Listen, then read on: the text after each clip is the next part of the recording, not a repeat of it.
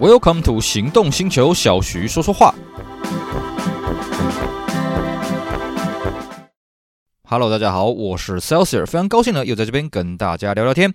今天我们来跟各位聊一个时事性的话题，我们来跟各位聊聊台湾的进口车关税。好的，我相信呢，各位听到这个标题会觉得，诶，进口车关税跟时事有什么关联啊？这不在台湾已经吵了很久的问题吗？不管是在台湾的车界啦、产业界啦，哦，或是每逢选举的时候，就会有人把这个东西拿出来讲一讲嘛。其实呢，其实这个话题我之前也不是没有聊过，但是呢，最近倒是有一个蛮有意思的一个事件，就是说，诶，台湾呢有所谓的职棒嘛，那职棒有某一个啦啦队的队员呢，呃，他不是台湾籍的。然后呢，就不知道怎么样，记者在采访他的时候，跟他讲到：“哎呀，你们这个国家的车子在台湾呢，卖了多少钱？哇，这个啦啦队的这个所谓的女神呐，他就说：哇，这个不得了啊！原来在台湾买这个车这么贵啊，在我们国家呢，同样的车子，哎，只要卖多少钱？想不到来台湾来，呃，就变得这么的贵。台湾的关税真的是好恐怖哦，啊，诸如此类的话语啦。”那其实呢，我对于他这番话语呢，我也没有什么特别的意见啊，我只能说，的确他讲的是个事实啊。我们就以单纯的售价来讲，同一款车在台湾卖的价格跟在他们原产地卖的价格是差很多的。当然，这时候大家就会开始重新去讨论了。哎呀，是不是大家这个台湾的汽车关税呃太重了啦？是不是我们呢呃被当次等的这个人民呢？是不是我们要花那么多钱去买一个同样的车子？可是在国外呢，哎，他们只要用一个更低的价格，二分之一。三分之一的价格就可以买到，我们是不是做了冤大头呢？所以最近这一阵子啊，又在网网络上兴起了一段沸沸扬扬的讨论啊。那其实我觉得这种话题，呃，也不算什么新鲜的话题，虽然它是时事性的话题啊，但是必须这么讲。每次当大家在讨论到这个话题的时候呢，大家就会一面倒的说：“哎呀，就是这个有关单位了，收了太多关税了，哎呀，我们缴了太多钱出去了，这个不合理啊，一定要把关税给降低啊什么的。”每个人都是喊打喊杀的。那我必须讲一句话，我也不是说啊，收这么大的关税就一定是合情合理的。但是各位有没有想过啊，如果今天真的把这个关税降低了，真的对大家都是好事吗？哦，所以我们今天呢，就透过这个实性的话来跟各位聊聊进口车的关税，乃至于进口关税到底它有什么样一般在网上不会有人提出来的观点啊。讲到这里呢，就必须蛮感叹了。其实，在网络上讨论这些东西啊，都是像我刚刚讲的，一面倒啊，都是那边喊打喊杀，说这个不该刻章那么高的关税啊什么的。我觉得真的没有必要了，因为你反过头回过头来一句话嘛。好。这位啦啦队的这个队员啊，这个号称是女神啊。她说，在他们国家啊，这个车子进口关税啊，或者说在当地买的关税没那么重嘛，是不是？那你想一想啊，那这个他们这个国家就不用造桥铺路就是了啊。这个路灯坏了不用修，大家晚上就不用出门了就是了。税收是干嘛？税收就是给呃中央机关统一去做这些呃合理的支出的一个财政的收入嘛，是不是？你今天你在台湾，OK，你这个路有这个颠簸啦、桥断啦、路灯不亮啦，你就会靠说，哎呀，怎么没有人来修啊？谁谁谁该负责啊？是不是？那你今天把这个财政的收入把它给断了，那请问一下这些钱怎么来？这是一个问题啊。第二个是什么？好，你会说，哎，不对啊，呃，那个国家，呃，他们这个汽车进口关税或者汽车在当地的货物税那么便宜，他们一样可以造桥铺路啊。哎，那我就问各位嘛，你有没有去比较一下台湾的所得税跟那个国家的除了税差多少啊？是不是？就像很多人在比较说，哎呀，你看人家新加坡怎么样，人家北欧的国家什么福利多好？哎，你有没有想过，那些都是要钱的，这是一个，这些钱怎么来啊？你如果今天不透过汽车的这个货物税、汽车的关税去取得这些钱。哎，不好意思，需要钱的时候，他自然会从别的管道跟你要这个钱啊，不管是透过你的所得税啦，或是各种名目的这些税捐什么的吧。因为毕竟有钱才能做事情嘛，没钱就万万不能。你会说啊，那像新加坡啊，像澳门啊，为什么他们福利那么好？因为他们政府自己坐庄嘛，自己去开赌场嘛。要不你自己也呃，这个这个台湾这边自己也来搞个赌场，是不是？当然，赌场不是说呃这个一本万利的事情啊，因为它也涉及到很多社会风气的一些相关的问题，所以不。这世界上每个地区、每个地方都会看得到赌场嘛，对不对？如果赌场这么好赚、这么好做，大家一起来做，不是更好吗？是不是？所以啊，我想第一个大家要去了解的问题是：哎，啊，你如果让这个关税降得那么低，收不到这些关税所挹注进来的财政收入，那以后这些造桥铺路的事情怎么办啊？这是第一个问题嘛？是不是我们今天把关税给砍了之后，可能我们就要涨所得税了？可能我们就要涨其他的地方的税了啊？那你要挖东墙补西墙嘛？为什么关税这个制度会行之有年？行这这个一直以来都是这样的制度，它是其来有自的，而且更重要的是，来我们来看一下世界上其他国家，当他今天减免掉进口关税之后，发生了什么事情？首先第一个，我们来看一下澳洲。好，澳洲呢，以前它进口车也是有相当的关税的，可是慢慢慢慢呢，澳洲也因为加入 WTO 的关系呢，所以它这个按照 WTO 的会规，逐年下降它的关税。好，你说呢？现在澳洲的进口车关税多少呢？基本上有跟没有是一样的。前几年我就记得澳洲的进口车关税只有百分之五而已啊，那有跟课有课跟没课一样嘛。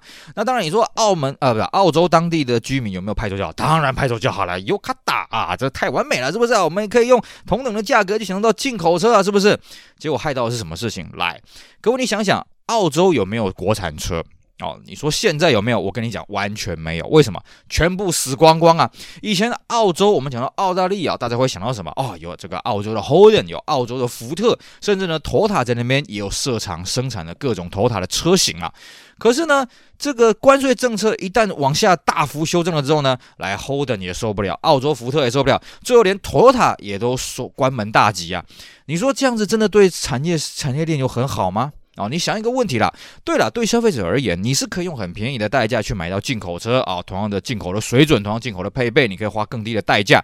但是问题是什么？你的国产车工业就完蛋了啊！那个澳洲这些，你看啊，虽然澳洲有很多这个当地人觉得澳洲的 Holden 啊，澳洲的福特可能拿了很多政府的财政支出啊啊，尤其是什么？尤其澳洲的 Holden 哦，当年在澳洲真的很多这个朋友们都跟我抱怨，真的是喊打喊杀。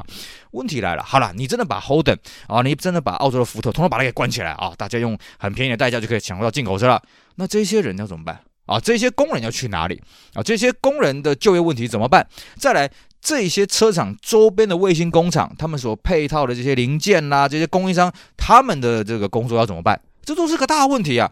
所以各位，你去看一下澳洲、澳大利亚，他当他今天把他这些国产车厂全部给关。关得一塌糊涂，全部关光光之后呢？你说真的，他们的就业有比较好吗？他们的景气有比较好吗？真的，大家用呃进口车，用很便宜的代价就可以买到进口车，真的对于他们整个社会的竞争力有所注意吗？我必须讲哦，Toyota 呢，在二零一七年左右，真的把生产线全部给关光光了。澳洲到现在了哦，大概也快十年没有国产车了。你说它？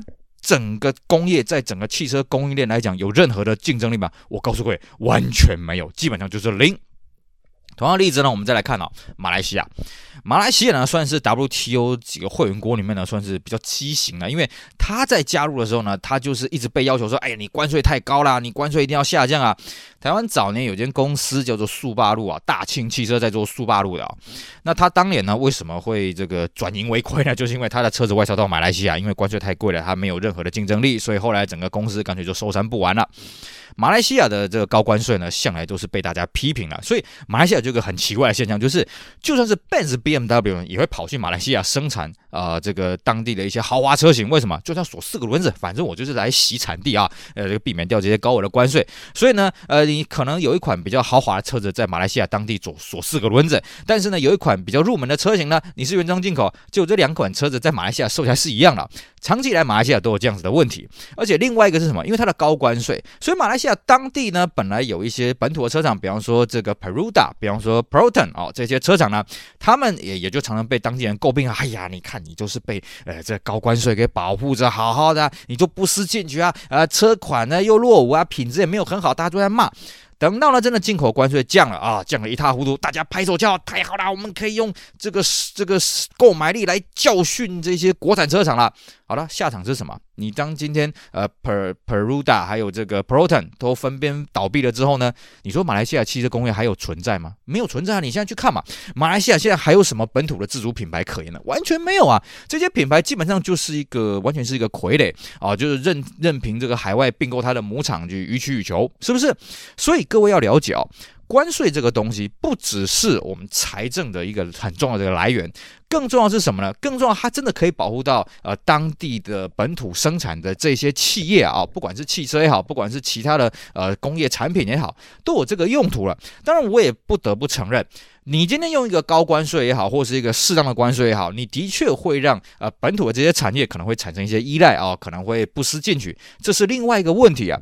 但是反过来，你今天把关税这个大门把它给取消掉，把这个门牌给取消掉，你让洋枪洋炮进来，你进来这边欺门踏户，你这些本土产业没有做出足够的对应之前，没有做足足够的抵抗力之前，直接直接被清兵引进山海关，直接被踏平啊！哦，这个马来西亚跟澳洲这些公就是一个很明显的例子啊，而且更重要一点是什么呢？好，有些人会说了啊，可能这个带有一些这个这个意识形态了啊，会说没关系嘛，反正这些公司很烂嘛，哦，像台湾有很多人会骂说，哎，裕隆这些公司啊，整天就是骗这个补助啊，是不是 A 了我们很多血汗钱啊，是不是啊？然后不思进取，做在车那么烂，关掉算了。好，呃，你有这个观点，我必须要请你冷静一下了啊！这个东西有点太情绪化了，为什么呢？你要想一个重点了，你今天呢，这个玉龙这个品牌，或者是 Toyota 在台湾生产这些车子，再怎么逊啊，这个品质再怎么不尽人意。但是呢，再怎么说，你的钱至少有很大一部分是留在台湾的。各位，你要想一想，今天你去买一台进口车，你去买一台 Benz，你去买一台 BMW 啊、这些车都没有在台湾生产嘛。你去买这个车子，假设这个车子三百万台币好了，你觉得这三百万有多少钱留在台湾呢？不好意思啊，没有多少钱。为什么呢？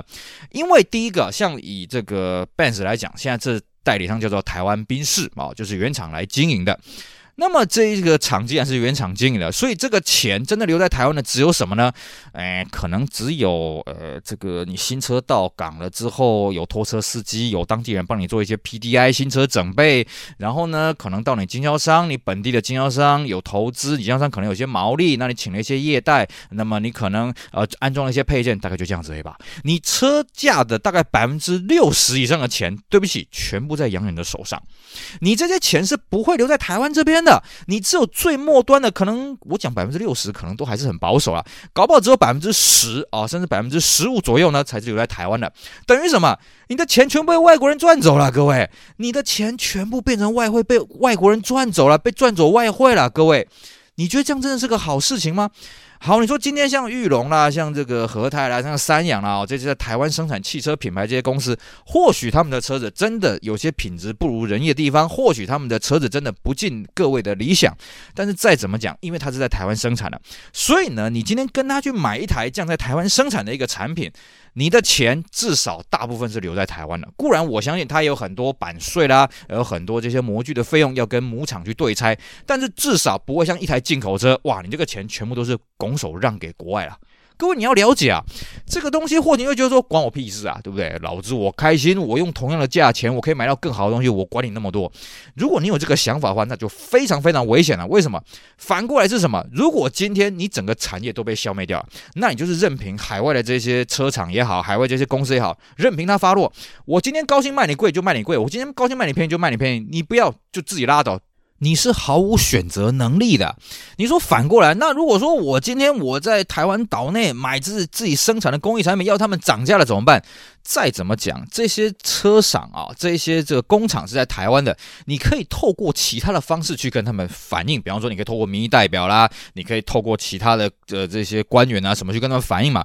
可是我今天是个进口商，对不起啊，这就是一个商业行为啊，你您拿他们怎么样？哦，讲白了，我今天呃，你你说我的车子太贵了，大不了我不卖嘛。像那个什么澳洲，我们刚刚讲了，澳洲的 Holden 后来收起来之后呢，这个通用汽车做了更绝，好。你不让我在这边生产，老子我走，我干脆呢，通过所有车我都不在你澳洲卖了，怎么样？老子我不屑你这个市场，走。你说这样真的消费者有得利吗？当然，有些消费者还是在这网络上拍手叫，哎呀，我早就讨厌你们这个 GM 体系的东西了，你们这东西就跟垃圾一样，滚。问题是什么？这只是少数人的代表，这只是少数人的心声。对那些真的常年来支持 Holden、支持 GM 的人来讲，哇塞，那我这种少了一个品牌可以选择了，是不是？我只能听命于海外有什么品牌愿意进来澳洲，我只能选这些品牌了。这真的是一个好现象吗？我觉得各位真的要去思考这个问题了啊、哦。我们今天呢来跟各位讲这个问题，其实它没有标准的答案。但是呢，你在网上面看到了，大家都是喊打喊杀，哎呀，进口关税一定要降啊，不然我们当次等的这个这个消费者啊，是不是？这拿走那么多钱干什么呢？可是你要想一个问题啊，今天你造桥铺路，你路灯不亮啊，你要这个开山辟土，你总是要花钱嘛，是不是？你又要让这个有关单位去花钱，你又不给他们钱，那这个有关单位他们怎么做事啊？是不是？难道就像非洲一样，真的路坏了，因为政府就是没钱嘛，非洲的政府谁有几几几个有钱啊？你去看那个非洲那个马路，真是坑坑巴巴了，是不是？所以各位要了解啊、哦，对一个拉拉队队员来讲啦，我不去要求他要去懂这么多产业链的事情啊。但是当今天各位在、网络上喊打喊杀的时候，是不是各位去想想，关税难道真的只是让自己的负担增加，而没有任何的收益吗？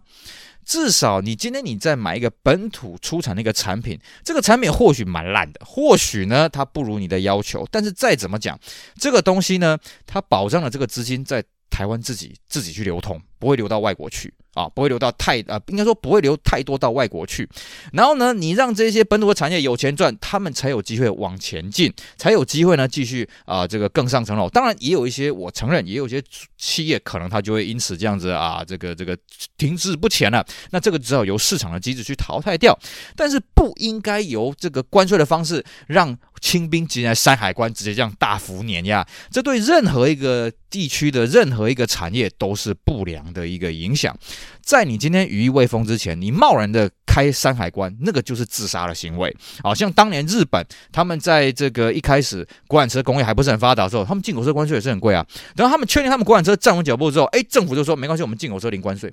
啊，你看，在这种正确的扶植之下，哎，其实你看日本的国产车跟进口车杀的也是这个势均力敌，甚至他们还到国外去这个到处去呃烧杀掳掠、开疆辟土了，是不是？所以各位要了解啊。